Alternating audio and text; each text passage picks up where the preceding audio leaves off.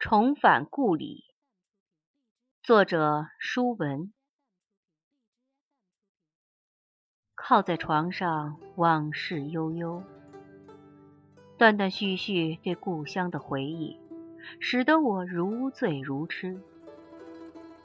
以往那琐碎的、平淡的、枯燥的一切，似乎都笼罩上一层朦胧的柔雾，令我缠绵悱恻。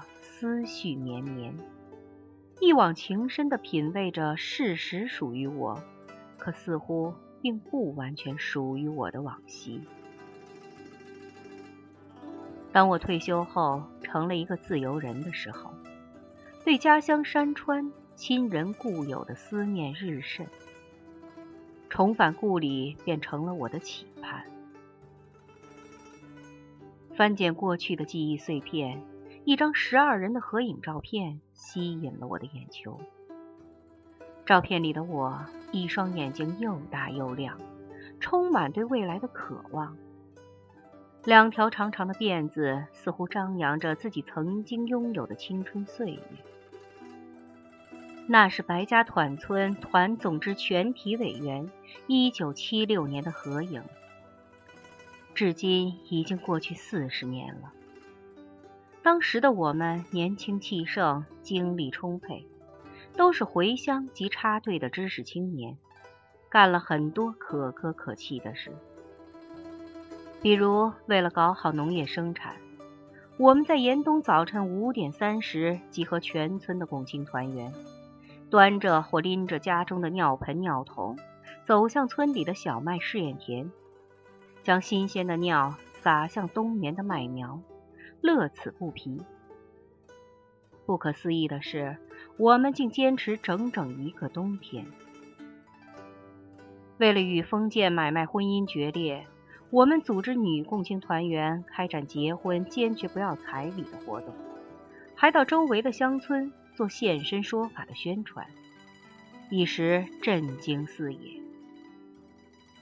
弹指一挥间。当年和我一起并肩战斗的那些总支委员们，至今是否健在？是否安康？晚年生活如何？一个聚会联络工作紧锣密鼓的开始了。那是发自我团总支书记心底的呼唤。他幸运地得到了老同学村总支书记王文帝的大力支持。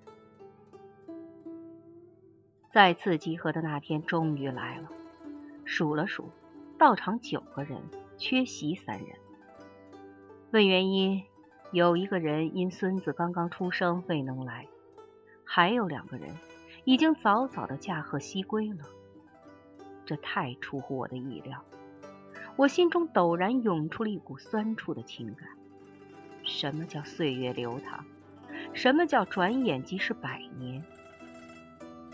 曾和我一起在小山村叱咤风云、挥斥方遒的少年郎，他们俊美的身影还留在我的脑海里，他们清脆的声音还回响在我的耳畔。可他们在人世间却消失得无影无踪，早已长眠在这块留下他们青春汗水的土地，静静地等待着与我们在天堂的重见。参加聚会的九个人还好，除一人因伤病拄上拐棍一瘸一拐外，其他八人大致健康，只是让人感到岁月的无情。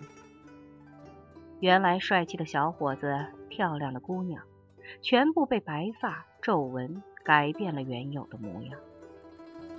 餐桌上，我们互相祝福着，安慰着，聊着过去与现在。只是没有人在谈将来。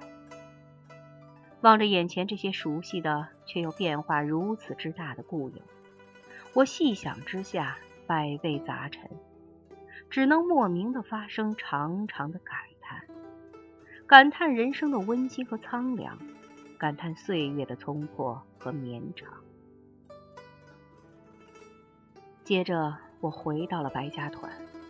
来到了让我魂牵梦绕的地方。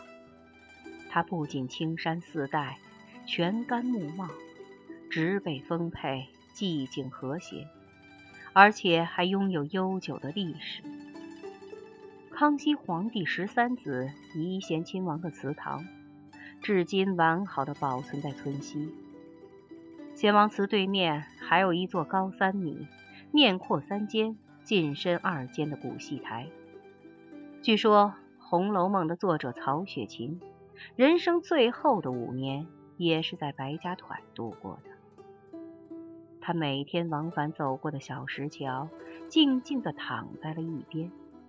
也许只有小石桥还能记起当年曹雪芹踱步深思的身影。白家团有名的三里长街依旧是原来的样子，只不过比过去干净整洁了许多。走进连接村中街幽深的胡同，两边高高耸立的围墙就没有留下风雨冲刷的痕迹，依然威风挺拔。透着不屈的傲骨。胡同尽头即是建国初期建立的合作社，也有六十多年的历史了。年轻人都叫商店，上了年纪的人张口叫的都是合作社。几乎全村的老人都持有股份。合作社坐北朝南，高高的台阶上，不管什么季节、什么年代。这里总坐着一波又一波的老人，悠闲地晒着太阳。我的妈妈过去也曾经和她的老姐妹们坐在这里东拉西扯，说不完的心里话。可如今物是人非，妈妈早已作古，她的姐妹们也不见了，代之而起的是又一波人了。我习惯性的看了一眼坐在台阶上的人，清一色全换成男人了。其中熟悉的有邻居家的李大哥，东头的三叔、四叔等等，还有一个人背对着我，不知是谁。我大声的叫着：“大哥，三叔，四叔！”他们用力睁大眼睛，忙不迭的边答应着，边望着我这不速之客。随后我转身离去。这时，我听到背后一个声音问：“是不是魏淑文？”“是啊。”有人答道。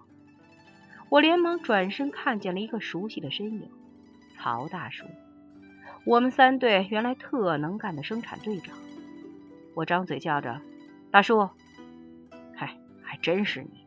见到我就躲着走，连个招呼都不打呀？”大叔还是原来当队长的样子，命令味十足。可在他浓浓的乡音和带有责备的眼光里，流露出来的是一种让人欲贴的关爱。瞧您说的，跟谁不打招呼都行，唯独不能不跟您打招呼呀。曹大叔扑哧一声笑：“这丫头还像从前一样，就是会说招人待见的话。”接着，他向坐在这里晒太阳的人说。魏书文可能干了，一般男的都不是他个，割麦子、插秧样样行。受到队长的夸奖，已过知天命年龄的我竟开心的笑着说：“您都记得呢，我们那会儿还有谁能干？还有小月头、大琴头、小华子。”他如数家珍，过去的岁月在他的诉说中活灵活现了。一望无际、随风摇荡的千亩麦田，哗哗流淌着冰冷刺骨河水的千亩稻田，一伙小青年争先恐后进行的一场场割麦子、插秧比赛。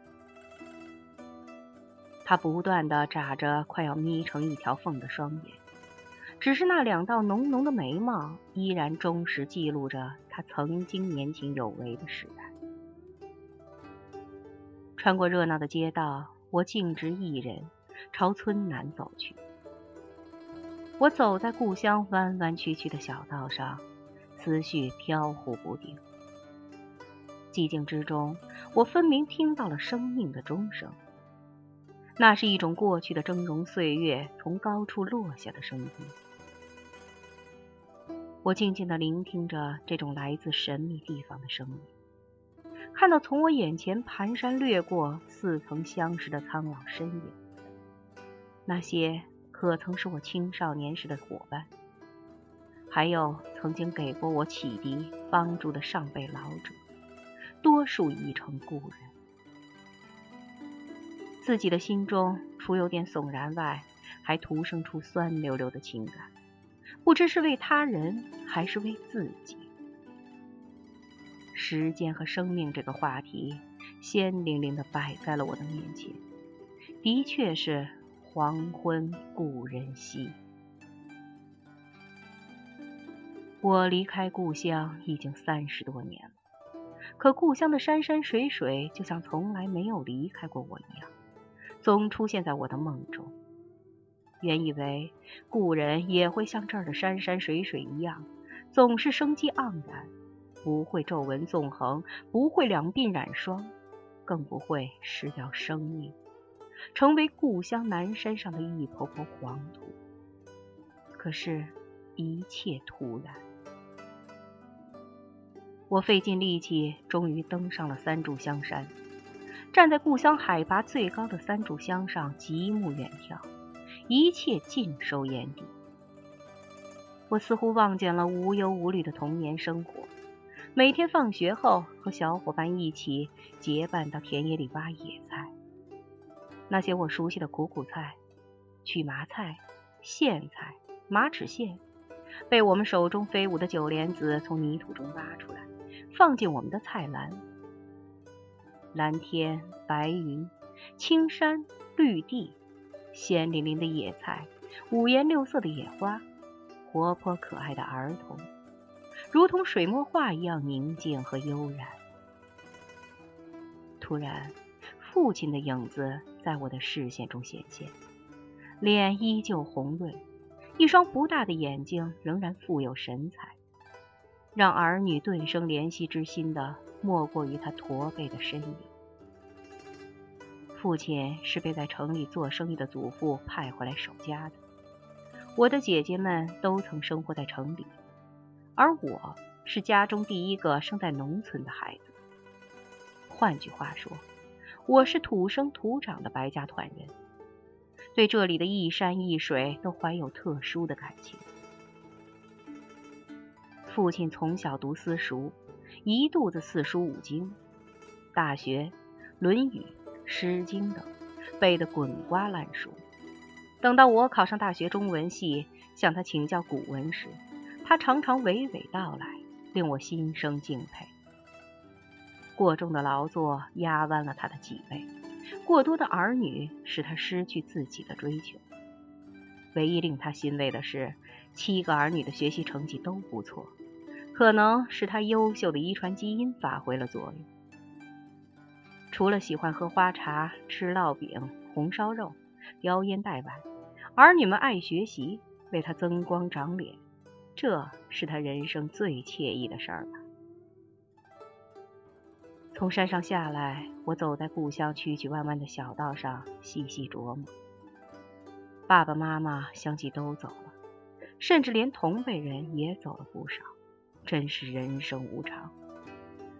谁知我留在世上的时间还有多少？我是否还有将来？我想，美丽的山村养育了我，甘甜的山泉滋润了我，我不该混吃等死。还应该养精蓄锐，学点什么，做点什么，为家庭，为社会，更为生我养我的故乡。是啊，不管我在世上留存多少时间，尊重自己，尊重生命，都是至关重要的。故乡的小道匍匐在故园深处，默默涂抹四季的风情。记录着我匆匆走过的时光。我走过咿呀学语、蹒跚走路的童年，我走过风华正茂、活力四射的青年。它还会像记录我的童年、青年一样，忠实记录我的将来，我的花甲及耄耋之年吗？走在故乡曲曲弯弯的小道上，想想过去，很有意思。无论生活多么艰苦，我印象中却没有度日如年的感觉。也许记忆的筛子里只留下了美好的时光，以及伴随这些时光的愉悦。是啊，怎能忘记村落里漂浮着炊烟的气味，四周回荡着狗吠鸟鸣的声音。回家啦，吃饭啦！母亲的亲切呼唤依然在夕阳的深处回响。